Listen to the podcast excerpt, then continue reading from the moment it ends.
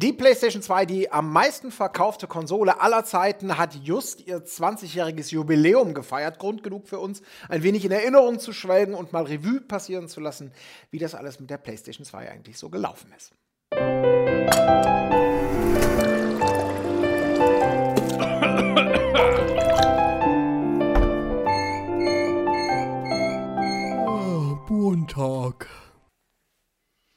Ganz präzise formuliert war es am 4.3.2000 soweit. Da ist die PlayStation 2 nämlich in Japan erschienen. Ein bisschen länger mussten wir dann in Deutschland und in den USA oder überhaupt weltweit darauf warten, bis die äh, Konsole dann zu uns kam. Aber ein paar Tage ist es her, 20 Jahre, das ist eine ganz schöne Leistung. Und mit mir sitzen hier zwei Menschen, die teilweise damals sogar schon in der Branche gearbeitet haben, sozusagen einen professionellen Blick haben, wie unser Trant. Hallo, Colin? Und natürlich auch Menschen, die noch ein bisschen jünger waren, für die aber möglicherweise die PlayStation 2 in ihrer Zockkarriere auch eine relevante Rolle hatte. Auf Nicht wahr, lieber Sebastian? Das ist korrekt. Hallo. Ja. Fantastisch. Ja, krasse Geschichte auf jeden Fall. Äh, erfolgreichste Konsole, um das noch kurz mit Zahlen zu füttern. Ich glaube, so 155 Millionen hat das Ding in der, äh, war, wurden so nach zwölf Jahren gemessen. Ähm, und der Start von der Konsole, der war ja alles andere als super krass genial, zumindest so, was die Fachpresse und die Erwartungshaltung anging. Ähm, da hast du bestimmt auch noch konkrete Erinnerungen dran. Ja, ja, ich, äh, also erstmal ist ja die PS2 sehr verhasst gewesen bei den Dreamcast-Fans, denn die sind ja der Meinung gewesen, dass die PS2 das Dreamcast getötet hat. Wahrscheinlich haben sie sogar auch recht. Und die PS2 selbst, als man die dann ausprobiert hatte, die war jetzt nicht so das Killergerät, wo man gesagt hat, boah, das hat sich aber gelohnt, sondern ich erinnere mich noch an ähm, Flimmerkiste. Äh, ich glaube, Flimmerkiste war so ein Schimpfwort, weil viele der ersten Spiele richtig hart geflimmert haben. Ja, oh ja. ja. Was jetzt beim Dreamcast nicht unbedingt immer gegeben war. Und äh, ja, die ersten Spiele waren auch nicht hübsch so. Äh, da kann man jetzt nicht sagen, dass es deutlich besser war als das Dreamcast, also die PS2. Ähm, ja, deswegen waren die Reaktionen da erstmal sehr verhalten und so. Ich muss sagen, ich habe mir äh, einige Spiele schön geredet damals. Also Ridge Racer Type, äh, nee, Ridge, Racer- Ridge Racer 5, so Genau, heißt. ja.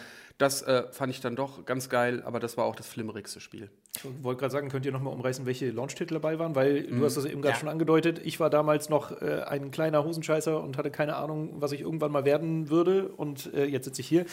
Ähm, und ich habe ich, ich hab den Launch halt verpasst. Für mich war das, weiß ich nicht, eineinhalb, zwei Jahre später erst Phase, dass ich dann auch eine PlayStation 2 hatte. Was waren die Launch-Titel? Also f- je nachdem, welchen Markt man fragt. Also vielleicht, bevor wir zum Launch kommen in Japan, da waren nämlich die ersten Launch-Titel und das war sehr übersichtlich. Und äh, der Hype davor für diese PlayStation 2, der war ja schon gewaltig. Ja. Also ich meine, kurz zurückgereist in der Zeit, Sony war zu dem Zeitpunkt mit der PlayStation 1 natürlich Marktführer. Man hatte gerade erfolgreich Nintendo auf die Plätze verwiesen. Sega hatte kurz davor mit dem Dreamcast eine Konsole rausgehauen, die technisch wirklich äh, ihrer Zeit quasi voraus war, wo tolle Spiele rauskamen, aber in so einer Kombination aus schlechtem Marketing und irgendwie nicht massenkompatibel genug und auch nicht genug Finanzpower, um so richtig marketingtechnisch in die, in die Vollen zu gehen, äh, war die immer so, wie du schon gesagt hast, so eine Art Fan-Favorite. Und Gleichzeitig hat Sony dann natürlich angekündigt, unsere nächste Konsole kommt. Und wenn der Marktführer eine neue Konsole ankündigt und mit so vollmundigen Sachen wie der Emotion Engine um die Ecke kommt, äh, dann denkt man natürlich, alles klar, warum soll ich jetzt irgendwas zwischenkaufen?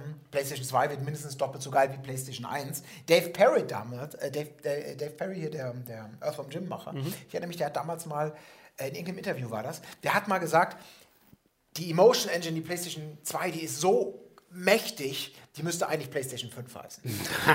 Und, Echt? Ja. Okay. Und da gab es dann auch so Videos am Anfang, die man gesehen hat, so, so, so Final Fantasy-Szenen von Square mit so tanzenden Figuren, dann so eine legendäre Gesichter-Demo, äh, wo so in Echtzeit Gesichtszüge von einem alten Mann so modelliert wurden und so Wasserdemos, die waren immer sehr, sehr beliebt für so Physikspielereien. Ich noch, ja. Und deswegen Emotion Engine war halt sozusagen so, so ein Code für, hat keiner so richtig verstanden, aber so dieses Spiele werden jetzt mehr als nur so abstrakte Sachen, sondern die werden jetzt Gefühl, die werden jetzt Wirklichkeit, die werden jetzt Realität. So. Und das war so der Hype, der am Anfang war und in Japan hat das auch voll gefruchtet. Ähm, ich kann mich noch erinnern, ich war damals selber noch Leser von der Maniac, habe ein paar Monate später dann angefangen, da zu arbeiten. Du hast ja schon gearbeitet. Und wenn ich mich erinnere, du und Simon, ihr seid ja sogar Ja. für den Job nach Japan gefahren, um eine PlayStation 2 zu kaufen. Richtig, ja, äh, habe ich bestimmt schon zigmal in diversen Podcasts erzählt, aber ja, es nicht war, hier. da sind wir wirklich rübergefahren und es war der 4. März, wo wir unsere Konsole bekommen haben, beziehungsweise ich glaube, wir haben noch, nee doch, wir haben zwei gekauft äh, und es war halt äh, so, wie man sich das vielleicht vorstellt, dass man da in Akihabara ganz viele Schlangen sieht. Die Leute haben sich halt, haben Schlangen gebildet vor den Shops und haben dann auch Pappe aufgestellt mit einem Schild, wo drauf stand, so hier ist die Wartezeit so und so lang. Ähm, und da konnten wir uns nicht dazu mogeln. Also man kann sich nicht mitten reinstellen. Und wir haben dann irgendwo noch so einen Pult gefunden, wo die Leute noch nicht geordnet waren. Das war äh, von einem Softmap Store, so, so, so hieß die Kette. Und ähm, da haben wir gesagt, da stellen wir uns einfach dazu. Und ich bin letztens jetzt auch äh, auf YouTube über alte Videoaufnahmen gestolpert. Das muss der Laden sein, wo wir waren, weil ich erinnere mich noch Den dran. gab's ja ewig auch. Ne? Den, den gibt es auf jeden Fall, aber das muss derselbe sein, wo wir waren, weil ich erinnere mich, als wäre es gestern, äh, daran, dass diese Leute, die dann als Pulk vor dem Laden standen, die mussten dann erstmal von einem Mitarbeiter geordnet worden, äh, werden. Da kam dann einer mit einer Tröte raus mit so einem Megafon und hat gesagt, so hier, äh, Schlange und so. Und währenddessen bin ich an so ein Rolltor gedrückt worden, hat schon Schiss, dass ich jetzt draufgehe. Und ich bin mir sicher, auf diesen Clips, die, die wir jetzt hier einblenden können, das, das, das muss dieser Laden sein.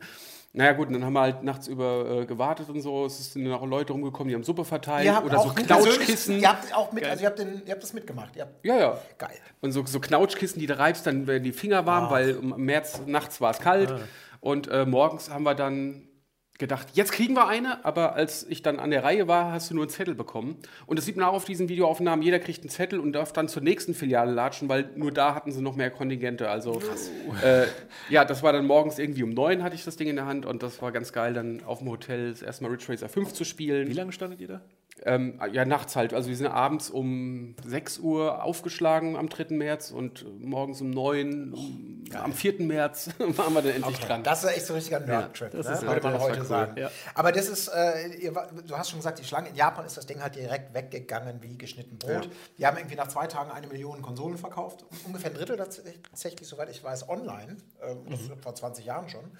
Ähm, mega erfolgreich, aber das Startline-Up, um jetzt zu deiner Frage zu kommen, das war echt bescheiden. Ridge Racer 5 war sicherlich der, der, eine Galionsfigur. Ähm, dann gab es Kessen zum Beispiel, das war so ein, so ein Taktikspiel von Koei, die damals, glaube ich, nur noch, die waren Koei, noch nicht Tecmo Koei. So, ein- so, so ein typisches feudales Japan-Reitergelumpe. ja, und so richtig äh, viele Launch-Titel gab es halt einfach nicht. Und so eine richtige Wahnsinnsknallergeschichte war auch nicht dabei. Aber die PlayStation 2 hatte natürlich etwas, was zum Kicker sich entwickeln sollte. Ah, hm. Und das ist natürlich ein eingebauter DVD-Player. Ah ja. Das war halt damals einer der, der, der Wahnsinnskicker, dann auch äh, bei uns letztendlich, wie weit das in Japan dann in der ersten Iteration schon wichtig war, kann ich gar nicht so genau sagen. Ich weiß nur, dass insgesamt gerade von der Fachpresse, ich, wie, ich weiß nicht, wie ihr es aufgenommen habt, aber ich erinnere mich noch, da, weil ich eben kurz danach dann zu der, zu der Maniac angefangen habe äh, zu gehen und da war gerade das Feature mit der großen Begeisterung, Emotion Engine, PlayStation 2, Marktführer etc. und dann die Realität. Kein richtig geiles Spiel dabei in Japan, kein so richtig optisch eindrucksvolles Spiel. Übrigens eine Sache, die sich lange weitergezogen hat. Aus, ich erinnere mich daran, dass, glaube ich, so das komplette erste Jahr der PlayStation 2 gab es kein Spiel, was so gut aussah wie ein gut aussehendes Dreamcast-Spiel. Da- Es hat unglaublich lang gedauert, bis da wirklich was Beeindruckendes kam. Gut, das sind wir schon ein bisschen in die Zeit nach vorne gesprungen. Wann war denn dein Einstieg dann? Also wir haben quasi schon unser Geld damit verdient. Das geil zu finden oder auch nicht. Du warst ja offizielles PlayStation 2-Magazin. Ja, so viel dazu. Äh, ja. bei mir war das, glaube ich, ich kann es nicht mehr genau eingrenzen. Also ich weiß auf jeden Fall, dass für mich der Kicker äh, Metal Gear Solid 2 war. Ich weiß aber, dass das auch schon dann ein bisschen raus war. Und das kam irgendwann 2001 raus. Also ich muss so 16 gewesen sein oder so. Also bestimmt so zwei Jahre später erst habe ich mir die äh, leisten können. Äh, ich als kleiner Knirps. Aber ich weiß noch genau, gerade jetzt, wo ihr auch über die äh, Dreamcast und so geredet habt, ich war halt mega oft dann damals noch im Videospielladen, meinem vertrauten Videospielladen, äh, habe ich heute gar nicht mehr. Äh, und wir sind da immer hingegangen, hingepilgert, um halt die aktuellen Spiele zu spielen. Und ich weiß noch genau, wie es war, okay, jetzt hat er eine Dreamcast da stehen, oh, guck dir mal dieses Zombie-Lightgun-Spiel an, boah, ist das krass. Und irgendwann war dann halt auch Ridge Racer und sowas Phase. Und ich weiß halt, wie meine Augen gestrahlt haben und ich war so, okay, irgendwann brauche ich das. Das es war halt auch so leider die Zeit, äh, wo man sich die Dinge halt importieren musste, weil sie ja viel später erst bei, bei Mhm. uns kamen und man dann so horrende Preise bezahlt hat. Also ich glaube bei der PS2 auch, also PS1 auch schon, wo Leute über 1400 Mark ausgegeben haben für die PS1. PS2 glaube ich dann auch. Und Ja, ja. das hat man, glaube ich, gar nicht gesagt. Will ich vielleicht noch mal kurz anfügen, dass die Preise ja auch sehr unterschiedlich waren in diesen äh, verschiedenen Märkten. Mhm. Also äh, in Japan hatten wir, glaube ich, steht ja auch hier so knapp 40.000 Yen bezahlt. Das waren ungefähr gut 700 Mark so. 700, 700 Mark für die 730 ganze Mark, ja. ungefähr 350 Euro. Ja, also, Ja, ja. ja, Ja, das vergisst man ja auch, dass man. Ja, ja, das muss man immer noch mal umrechnen. In den USA dann kamen sie im Oktober für 300 Dollar. Das klingt für mich erstmal mega billig. War es wahrscheinlich auch. Ja, das ne? war aber damals war da, glaube ich, der Dollar auch noch über zwei, über zwei Mark. Also es war ja mehr als mehr als Trotzdem-. Es war aber im Verhältnismäßig, glaube ich, am günstigsten. Ja. Und richtig schlimm wurde es dann eben in England und Europa. Ja, genau. England 300 Pfund ungefähr. Wobei Bei drei ich- sind es 900 Mark Ja. ungefähr. Also 450 Und uns hat es nicht viel besser getroffen, weil bei uns wurde sie für 869 Mark verkauft, was auch schwachsinnig teuer war. Also, Ja. was hat ein Super Nintendo davor gekostet oder eine PS1? PS1 war, glaube ich, noch 600 Mark und die, die Nachfolgerkonsole da einfach mal für über 200 Mark mehr verkauft. Ja. Das ist schon, schon eine Ansage. Und das war eben das Faszinierende daran, dass man wirklich gedacht hat, ähm, mit im, im November, ein halbes Jahr später, kommt das Ding bei uns raus. Es gab viel mehr Spiele, aber es fehlte immer noch so, ein- so, so ein Galionsfigurtitel. Eine Konsole, die unglaublich teuer ist, den Dreamcast hat als Konkurrenzprodukt, wo die Spiele einfach zu dem Zeitpunkt besser aussahen. Das, ist, das, das ist total krass. Plus dann auch noch oftmals beschissene Umsetzung. Denn mit der PlayStation 2 ist eben auch etwas äh, eingezogen, was uns jahrelang begleitet, begleiten sollte, bis man dann irgendeine Lösung dafür hatte, die 50 Hertz Bremse. Also dass Spiele gegenüber den NTSC-Varianten in Japan und den USA nicht nur langsamer liefen, sondern oftmals auch, je nachdem, wie viel Aufwand man in die Umsetzung, in die technische Konvertierung gesteckt hatte, so große schwarze Balken oben und unten hatten und das Ganze dann auch gerne mal so gestaucht war. Das war entweder oder. Also Ja. ich weiß, dass zum Beispiel Ridge Racer 5 lief, glaube ich, genauso schnell wie das Japan-Pendant, aber hatte halt diese scheiß Balken drin. Und dann gab es, wie du sagst, auch äh, Spiele, die hatten halt Fullscreen immerhin, aber waren dann langsamer. Ich glaube, Devil May Cry 1 war so ein Spiel. Ja, fürchterlich. Oder, Und, und auch äh, Onimusha und auch Final Ja. Fantasy, das war so mit diesen, mit diesen breiten, breiten Rundmondgesichter, das war echt total krass. Aber, es war doch auf der äh, PlayStation 1 auch schon immer Phase. Also bei Final Fantasy 7 zum Beispiel gab es auch schon Balken. Also es ist Genau. jetzt kein PlayStation 2 Novum. Genau. Aber das da hat wurde sich noch mehr genau, verbreitet ja. gefühlt. Das war halt irgendwie, glaube ich, da wurde das so langsam auch natürlich mit, mit, dem, mit dem Internet, das wurde dann irgendwann ein Problem, was akzeptiert wurde. Das war ja auch schon dann noch auf dem N64 so. Super Mario 64 lief ja einfach deutlich langsamer, irgendwie 15% langsamer als die internationalen Versionen. Und bei so einem Spiel macht natürlich die Geschwindigkeit was, was aus. Naja, aber warum war das Ding so teuer? Weil die PlayStation 2 wohl auch unglaublich teuer in der Entwicklung gewesen sein muss. Äh, Chris Deering, der war damals der Chef von Sony Computer Entertainment Europe, der hat später auch mal gesagt, die haben so viel Kohle damit verbrannt, äh, weil die bei jeder einzelnen Konsole draufgezahlt haben. Und je mehr man verkauft hat von dem Ding, desto teurer wurde der Spaß halt letztendlich. Ich fand aber auch, dass die, ähm, ich fand, die war cool verarbeitet. Also das, die hat nicht mehr so spielzeugmäßig wie eine PS1 gewirkt und so, sondern das war ein massiver Klotz irgendwie, der äh, mutmaßlich vollgestopft war mit Hardware. Ähm, ein- Frontloader irgendwie, wo die Discs reinkommen, ist auch nicht unbedingt das äh, kostengünstigste Mittel, die Disk einzulegen, sondern billig ist halt ein Toploader, wo du oben den Deckel aufmachst. Und das hatte halt mechanischen Frontloader, dann hat sie ja noch äh, zig Anschlüsse, die kein Schwein brauchte. Also USB war schon mit an Bord. Ich weiß gar nicht, ob das überhaupt für irgendwas benutzt wurde. Später für iToy. Doch, du konntest, glaube ich, schon Maus und Tastatur anschließen. Ah, stimmt, genau. Oder auch äh, Firewire, lol. Wofür das denn? Habe ich nochmal nachgeguckt. Äh, Sony hat dieses, äh, diesen Port iLink genannt und das war zum Verbinden von zwei Konsolen, dass du quasi System Link spielen konntest.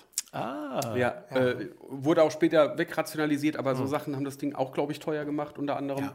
Und äh, Ja, es war abwärtskompatibel zur PlayStation 1. Also das sind natürlich alles so, Auch, so ja, Aspekte, stimmt. die es wahrscheinlich einfach in die Höhe getrieben haben. Und das, ich, ich glaube, ich bin eingestiegen selber mit dem Kauf, als das Ding dann offiziell mal auf 699 reduziert wurde. Mhm. Ähm, es gab, so- also das war in mancherlei Hinsicht auch äh, schon, schon so in seiner Zeit vielleicht auch voraus. Also die erste Generation hat ja noch, äh, zumindest in Japan und in den USA, eine eingebaute Festplatte. Weil man da schon sagte, okay, du kannst Spiele irgendwie auslagern und von der Festplatte spielen, Mhm. ähm, was aber, glaube ich, gar nicht so einfach war und in Europa ist das nie offiziell erschienen. äh, was meinst du, das Startgerät? Also schon zum Anfang? Ja, ich glaube zum Anfang. Da gab es ja, äh, meine ich schon. Okay. Also ich habe nochmal Also geguckt. gab es nie bei uns, deswegen ist es vielleicht nicht so relevant. Stimmt, ich, ja, Vielleicht genau. auch- ja. Wobei wir uns ja im Vorfeld überlegt haben, wofür zur Hölle hast du eine Festplatte gebraucht? Also ich glaube, das war dann bei Final Fantasy 11 notwendig. Kann das sein? Weil das war ja ein Online-Final Fantasy. da hatte man dann eine Festplatte gebraucht für was auch immer. Ähm, ja. Mit was bist du denn eingestiegen? Weißt du das noch? Was, Welches was, Spiel? Was so dein erstes Spiel war? Äh, definitiv Metal Gear Solid 2. Ach so, äh, also das hast du war, das habe ich halt die genau, ganze ja. Zeit sabbern verfolgt und irgendwann brauchte ich das dann halt. Ich weiß noch, diese ganzen, äh, wenn, wenn man irgendwelche Gameplay-Szenen gesehen hat, ich fand es immer so abgefahren, dass man plötzlich in die Ego-Perspektive springen konnte und dann äh, konnte man auf Dinge schießen und die sind dann auch wirklich so richtig Ich wollte zerflattert. gerade sagen, das hat doch alle Gläser. beeindruckt, äh, die Melone. Ja, Du ja, hast- ja, irgendwo ja. gab es mal Gameplay-Szenen, wo eine Melone zerschossen wurde, die in Teile zerspratzt ist. Das war der absolute Killer, ey. Ja, ey, ich fand auch, als ich das dann irgendwann in der Hand hatte und spielen durfte, ich habe diese, diese Bootszene, ich weiß nicht, wie, ich, wie lange ich da einfach Zeit verbracht habe und mir alles angeguckt habe. Du konntest dich in diese Spinde verstecken, dann hattest du manchmal noch Bilder Ja. in diesen Spinden und ey, keine Ahnung, dieses Spiel hat mich zerstört. Also das war wirklich, das, das war, glaube ich, auch ein sehr, sehr gnädiger Einstieg. Das war halt nicht so dieses, ich steige mit dem, mit dem Spiel ein, das so ganz nett ist, sondern es war wirklich das Spiel, weshalb sich auch gelohnt hat, die Konsole zu holen. Ja. Für mich zumindest. Einer Wann, wann kam das? ja. 2002? oder so? 2001. Eins. ja. Und das, Ja, Genau. November 2001. Da ging es nämlich auch richtig genau, da los. ging es los. Gran Turismo 3, einer der ersten richtig, richtig geilen Exklusivtitel. Metal Gear Solid 2 war zum Beispiel dabei, ähm, Devil May Cry 2001. Also da kamen dann schon so die ersten richtigen Spiele und das Geile ist, man sieht das dann auch, wenn man sich mal so ein bisschen, also es sind insgesamt übrigens über 4000 Titel erschienen für die PlayStation 2. Das ist einfach der Wahnsinn, also weltweit alles zusammengenommen. Und ähm, am Anfang hatten die unglaublich viele japanische Entwickler nur an Bord, aber das hat sich schnell geöffnet, Ja. weil einfach die so in die Breite gegangen sind mit ihrer Strategie. Ähm, ähm, Entwickler international und, und Third Person, äh Quatsch, Third-Party-Entwickler sowieso mit an Bord zu holen von Electronic Arts. Also alle haben für die PlayStation 2 entwickelt, weil hier einfach der, sehr schnell der Platzhirsch wurde. Und zum Beispiel auch sowas wie GTA 3 hat auf der PlayStation 2 halt seinen Anfang genommen. Und ich erinnere mich dran, das war, glaube ich, damals wirklich so der billige Beifang von einem anderen Spiel, das man, glaube ich, nicht nennen darf, was Take-Two hatte. Und da haben die billig GTA 3 noch mitlizenziert, weil vorher gab es GTA in diesen Top-Down-Varianten. Und da war das halt so ein, so ein PC-Ding, das haben sie dann mal für die Playstation verspätet und gar nicht gut umgesetzt. Aber dass es dann ein Erdbeben werden würde und, und nicht nur ein Genre, sondern eine Reihe und, und für manche das einzige Spiel, was sie vielleicht je gespielt haben, ist ein GTA. Konnte damals noch keiner mit rechnen. Aber Das, da, da verbinde ich aber auch so viele Ver Ja. Erinnerungen mit, mit diesen ganzen Titeln, die du jetzt aufgezählt hast, zum Beispiel. Also GTA 3, um mal da kurz beizubleiben, da erinnere ich mich noch an eine Präsentation von jemandem, der kam dann von Rockstar aus, aus New York und hat es präsentiert. Keiner von uns kannte das großartig. Ja, ja, GTA zweimal gehört und so diese Top-Down-Scheiße, die voll hässlich war von der PS1. Und äh, er hat dann demonstriert, wie ein Helikopter in dieser offenen Welt am Himmel rumflog. Er nahm eine Panzerfaust und schoss den ab. So, wo ich dachte so, wie geht das denn? Sowas gab es zu dem Zeitpunkt noch nicht. Das war ungefähr so eindrucksvoll wie das erste 3D-Spiel der ganzen Welt, so wie Doom damals oder was ich, Wolfenstein oder Ja. sowas. So, so, so unmöglich sah das aus. Und, so. und ich gefragt habe, man kann da überall rumgehen? Hier gibt es keine Grenzen? Ich kann da lang fahren überall? Ja, ja, das geht. Und es sah, man hat gemerkt, es sah schon ein bisschen hässlich aus so. War natürlich kein flüssiges Spiel, aber dass man diese Freiheiten hatte, das, da habe ich gedacht so, what the fuck, das habe ich nie vorher gesehen. ich hatte auch so einen Aha-Moment, der aber ganz anders war. Ähm, der war, glaube ich, mit Timesplitters 1 oder mit Unreal Tournament. Das waren damals ja so mit die ersten Ego-Shooter, die, die es für das System gab. Vorher ähm, habe ich gerne auf dem Dreamcast sowas mal gespielt, also so ein Erdbeben-Ding, konnte man auch im Multiplayer ganz gut spielen. So, und mit dem DualShock Controller 2 und dem, dem, dem, dem Aufkommen der Ego-Shooter auf Konsole wurde plötzlich ja auch die Twin-Stick-Steuerung Stimmt, ja. etabliert. Vorher N64, die hatten ja alle so ihre Controller, die nicht zwei Sticks hatten, wo man das so richtig so machen konnte. Und ich weiß noch genau, wie wir da mit einer Gruppe gespielt haben in der Redaktion äh, für, den, für den Kollegen, der den, den Singleplayer-Tester irgendwie gemacht hat. Und wir haben Multiplayer gespielt. Und wir haben es ums Verrecken nicht geschafft, weil wir mit dieser Steuerung laufen links, gucken rechts und wie ich sagte, das wird sich nie durchsetzen. Ja, ja, ja. Niemals. Und das ist so absurd, wie das heute das absolute Standard-Setup natürlich ist. Aber damals wirklich, und dann schießen mit den Schultern. Vor das allem war da noch nicht irgendwie dieses, äh, dieser Standard festgesetzt, dass du mit dem linken läufst und mit dem rechten guckst. Das war gerne noch mal vertauscht. Ja. Das hat- war sich alles noch in der Findungsphase und jeder hat es, glaube ich, anders gemacht. Da gab es keinen Standard oder so. Ja, das wurde es dann eben. Ja. Und vielleicht, um nochmal hier diese Spiele äh, aufzugreifen, die du genannt hast, Gran Turismo 3, das war auch so, es hat mich so weggepustet, als das dann rauskam, weil im Vorfeld gab es nur Videos oder Bilder von Gran Turismo 2000, hieß das noch. Und das sah so schlecht aus. Mhm. Das Erinnerst war du eine dich? Demo, ne? Es war eine Demo, es Ja. gab schlechte Videoschnipsel davon, da hat jeder gedacht, okay, das, die, die Serie ist im Arsch. So hässlich, wie das ist. Man hat sich dann auch immer auf diese Publikumspappmännchen bezogen, die eine Auflösung von 16 Pixel haben oder so. Aber als das Spiel dann raus war, diese Spiegelung da drauf, das war Killer einfach so. Auch nur ein Spiel von vielen, was dann die, der PS2, was so richtig alles losgetreten hat, weil davor war ja alles hässlich und doof. Und dann ging es echt rund so. Ich weiß nicht, was hattet ihr noch auf dem Schirm? Jack and Dexter. Ja, es gab, also genau, es sind, sind ähm, viele sehr, Jack and Dexter, gut, das gibt es mittlerweile nicht mehr, aber so Entwickler, die es teilweise auch schon vorher gab, Insomniac oder im Naughty Dog, klar, der hatte schon Crash gemacht, aber die haben dann natürlich mit Jack Dexter sich nochmal deutlich mehr so als, als einer der wichtigsten äh, Entwicklerstudios bis heute natürlich, speziell für Sony, äh, etabliert. Insomniac, die vorher schon äh, so einen Shooter hatten, über den man glaube ich auch nicht reden darf auf der Playstation und andere Sachen. Ratchet Clank beispielsweise. Also da wurde ganz viel Breiten- und Basisarbeit gelegt. Mhm. Und wirklich in fast jedem Genre gab es auf der Playstation 2 absolut so Benchmark-Titel irgendwie. Ja. Ne? Oder sowas, Final Fantasy X damals natürlich. Alle drauf gewartet haben. Jetzt plötzlich wird das in Anführungsstrichen cineastisch, weil das Spiel mehr oder weniger komplett mit Sprachausgabe kam. Das war damals total absurd, die mhm. Vorstellung, dass die da wirklich reden. Jahrelang vorher nur Textboxen weggeklickt ja. und jetzt plötzlich reden die. Heute, glaube ich, würde ich mir teilweise wieder Textboxen wünschen, äh, weil da so unangenehme Dialoge auch dabei waren und so. Mhm. Ja. Aber damals war das natürlich so, wow, kommt mal alle her. Ich habe hier gerade Final Fantasy X laufen. Die PAL-Umsetzung ist scheiße. Aber hey, das ist wie im Kino sitzen. Mhm. Für mich war so die PlayStation 2 auch die Phase, wo ich, ähm, also ich war vorher so PlayStation 1 äh, Zeit hauptsächlich so im japanischen Markt unterwegs. So, das waren so meine Spiele. Alle JRPGs gespielt, alles irgendwie, was ich in die Richtung spielen konnte, habe ich irgendwie äh, aufgesogen. Und westlich war dann immer eher so o weiß ich nicht, nebenbei. Und bei der PlayStation ja. 2 hat sich das, finde ich, total geändert. Da ja. waren nachher so viele coole westliche Entwicklungen dabei, dass ich da auch so ein bisschen, weiß ich nicht, die JRPG-Schiene äh, außen vor gelassen habe irgendwann. Das musste ich halt erst lernen. Also gab auch noch genug krasse japanische Spiele. Auch wenn ich jetzt hier auf meine Liste gucke, sind das sehr viele japanische Spiele. Mhm. Aber alleine sowas wie ein God of War oder sowas, was ja. mich einfach dann komplett weggeblasen hat, da habe ich dann erstmal lernen müssen, ja, okay, warte mal, im Westen wird ja auch richtig guter Scheiß entwickelt. Aber das war auch spät. Aber, genau. Also ja, klar, das, God of War weiß ich noch, da war die PS3 schon irgendwie ein Thema und wurde auf irgendeiner E3 gezeigt und dann kommen die halt nochmal mit God of War um die Ecke, aber das hat trotzdem nochmal alle weggeflasht, weil die gesagt haben, so was Hübsches habe ich noch nie gesehen. Das, das weiß ich noch. Das war aber God of War 2 kam ja auch noch. God of War 2 war dann wirklich genau, Ende der, der PlayStation 2. Ja, war das geil. Das war fantastisch. Und ja. God of War 1 war dann ein bisschen vorher, aber naja, genau, das war auf jeden Fall fantastisch. Ja, ja stimmt schon. Ne? Und das ist echt geil, die gibt es halt alle noch. Teilweise auch die Serien gibt es natürlich heute noch. Aber da ist wirklich... Ähm, das, das war eine Marktführerschaft, in der sich im Guten gezeigt hat, dass viele Entwickler und viele verschiedene Spiele da wirklich einfach total geil waren. Mhm. Und kurz darauf, ein Jahr später, sind dann ja auch GameCube und, und äh, also Nintendo mit dem Cube nachgezogen, mhm. haben es nicht geschafft. Mhm. Äh, Im Gegenteil. Äh, Xbox hat ja sogar Nintendo überholt. Die, also Microsoft stieg dann ja kurz darauf mit der allerersten Konsolengeneration ihrer Geschichte ein. Ähm, technisch überlegen, aber PlayStation 2, obwohl es die schwächste Konsole war, das war einfach schon so breit etabliert ja. und Massenmarkt, weil die halt auch Dinge gemacht haben, die von dem, nicht nur den Nerd-Support mit geilen, geilen Spielen für uns äh, Superfreaks oder so, sondern auch Dinge wie, erinnern wir uns an SingStar.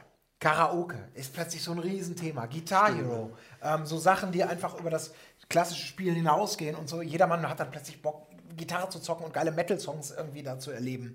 Ja, ähm, ich fand leider auch iToy mega gut. Ich habe das, ich ja, hab das tatsächlich so in, in, so einer Party-Runde äh, habe ich das echt öfter mal gespielt. Dieses dumme Wischen und so, das Fenster sauber machen, ey, keine Ahnung, würde ich heute auch nicht mehr machen. Aber damals fand ich das fantastisch. Das hat mhm. mega viel Spaß gemacht. Ja, da haben sie so ein bisschen Händchen gehabt, genau, für, für genau. irgendwie coole Peripherie, coole Ideen.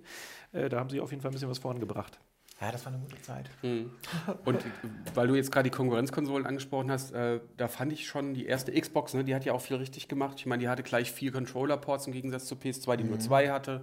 Sie hatte die Festplatte eingebaut, was auch mega der Luxus war. Sie war gleich von Anfang an online-fähig, also von Haus aus und musste ich erst noch wie bei der PS2 einen Netzwerkadapter kaufen, der dann auch nicht von allem unterstützt wurde. Sie hatten Xbox Live am Start. Also das war schon cool. Dann habe ich auch äh, echt viel lieber auf der Xbox gespielt. Wobei sie brauchte erst diesen kleinen Controller. Das stimmt. ah, ja. Aber den dicken. Ja. Genau. Und vielleicht äh, diese, diese Online-Geschichte des weiß ich jetzt nicht, wie wichtig es ist, aber ich finde es lustig, sich das nur mal zu, verge äh, zu vergegenwärtigen, dass die PS2 ja ähm, online war da noch nicht so der Shit, aber es ging mhm. ja irgendwann. Du musstest dann ja diesen Netzwerkadapter kaufen und es gab Final Fantasy 11 Online haben wir schon genannt. So kommen es gab so war es noch. Star Wars in, in so einem Battlefront Frühding genau. spielen. Äh, ich erinnere mich noch halt natürlich an Monster Hunter, was, äh, glaube ich, du hast mit ihm in einem ah. Büro gesessen, mit dem André Steinert, äh, der dann immer oh, ganz ja. viel äh, Monster Hunter gespielt hat. Und ich habe mich gefragt, what the fuck ist das? Ich ja. nicht. Aber das war auch so ein Spiel, was ähm, Netzwerkadapter ähm, unterstützt hat. Da hatte Capcom, glaube ich, drei Spiele gemacht. Noch Resident Evil Outbreak und Auto, oh ja, Auto Modelista oder so. Also das war echt so diese Frühzeit von Online, obwohl... Mhm das Streamcast da ja mit auch schon angefangen hatte, aber mhm. das, das, war nicht so wichtig irgendwie. Ja. ja. aber da haben sie auch, das hat ja länger gedauert, ne? da war dann ja doch die Xbox tatsächlich einfach, äh, die waren da schneller und intensiver, mhm. gerade mit sowas wie Halo natürlich, äh, irgendwie am Start. Und ich muss auch sagen, ich, äh, ich habe damals ja eben auch für die Maniac geschrieben und das war, es gab ja eine Zeit, da kamen quasi alle wichtigen Spiele, Dritthersteller für alle Systeme raus. Und es war immer spannend zu gucken, wie sind sie im Vergleich. Mhm. Und es war fast immer so, Xbox am besten, dann kommt GameCube und dann kommt PlayStation 2. Also von der technischen mhm. Qualität her. Da hat ja. man schon noch Unterschiede gemerkt. Und ich habe auch am liebsten dann Xbox gespielt. Weil es ja. meistens dann doch, wenn du, wenn du die Wahl hast, mit einem guten Controller, dann sieht dann nun mal Turok Evolution deutlich besser aus, hat eine bessere Framerate. Äh, nicht Evolution. Doch, war Evolution, ne? Das mhm. war Turok 4. Mhm. Ja äh, als jetzt auf der PlayStation 2. Also ja, da gab es teilweise auch echt lieblose Umsetzungen, die deutlich schwächer waren. Mhm. Aber ist wurscht. Interessiert natürlich niemanden da draußen, weil das Ding dann einfach die billigste mhm. und am weitesten verbreitet Aber ja, das war in, innerhalb einer Konsolengeneration war da echt krasse Leistungsunterschiede. Mhm. So, was heute nicht mehr so ist. Ich meine, heute sind die Dinger recht nah beieinander. Ja. Also ganz ja. witzig, weil ich habe das zum Beispiel gar nicht so richtig wahrgenommen. Ich hatte halt nur eine PlayStation 2, ich hatte kurz äh, einen Gamecube, den habe ich dann irgendwann wieder abgetreten, weil da irgendwie wenige Spiele drauf waren, die mich so richtig bekommen haben. Aber ich habe da überhaupt nicht drüber nachgedacht. Also dadurch, dass ich halt nicht diese, die, diese Auswahl hatte, habe ich nie überlegt, okay, für welche Konsole hole ich mir jetzt meine Spiele. Mhm. Das ja. war noch wirklich als, als normaler Endnutzer, da ja, klar. habe ich einfach alles auf der Playstation gespielt. Fertig. Das war, glaube ich, wahrscheinlich auch die solide Wahl, weil da neben geilen Exklusivtitel eben auch super viel Masse drauf war und alles. Und äh, ja, konntest lang durchhalten bis dann 2006 die Playstation 3, glaube ich, kam. Ja. Ne? Die potthässlich war. Die war potthässlich und hat, hat äh, in der Generation hat sich dann ja so ein bisschen gedreht, mhm. dass Microsoft dann derbe aufgeholt hat, ja. PlayStation 3 viel Kredit verspielt hat, aber mhm ändert nichts daran. Jetzt, jetzt haben wir wieder das alte Kräfteverhältnis in der aktuellen Generation. Spannend, auch das über die Jahre hinweg zu äh, betrachten. PlayStation 2, aber eben die erfolgreichste Konsole nicht nur für Sony, sondern eben auch bis heute weltweit. Das darf gefeiert werden, 20 Jahre. Wir haben herzlichen Glückwunsch gesagt. Wenn ihr nichts mehr habt, Nö. Vielleicht noch abschließend, ähm, ich mag deswegen auch Konsolen so sehr, weil man durch diese Generation immer an man, man hat Ver Erinnerungen, man verfolgt mit Spannung, welche Taktik wer einschlägt. So. Also jetzt, wo wir das gerade nochmal so Revue passieren haben lassen, finde ich das irgendwie echt immer spannend geil. So. Mhm. Ups, auf jeden Fall. Ja. ja, nee, war auch spannend, äh, quasi das nochmal aus eurer Sicht zu sehen und jetzt eben gerade so ein paar Flashbacks zu bekommen, weil, wie gesagt, für mich war das eher so eine, ich habe da nicht so viel, glaube ich, von gesehen wie ihr jetzt im Vergleich. Äh, und das ist einfach nochmal spannend, das irgendwie vor Augen geführt zu bekommen, was da eigentlich so passiert ist und auch nochmal so Spiele, die ich vielleicht damals nur in meinem Videospielladen gesehen mhm. habe, jetzt nochmal so zurück in die Änderungen zurückberufen zu bekommen. Das, äh, ja, war eine gute Zeit. Mhm. PlayStation 2 war fantastisch. Ja. Kann man so sagen. Das war ein Podcast von Funk.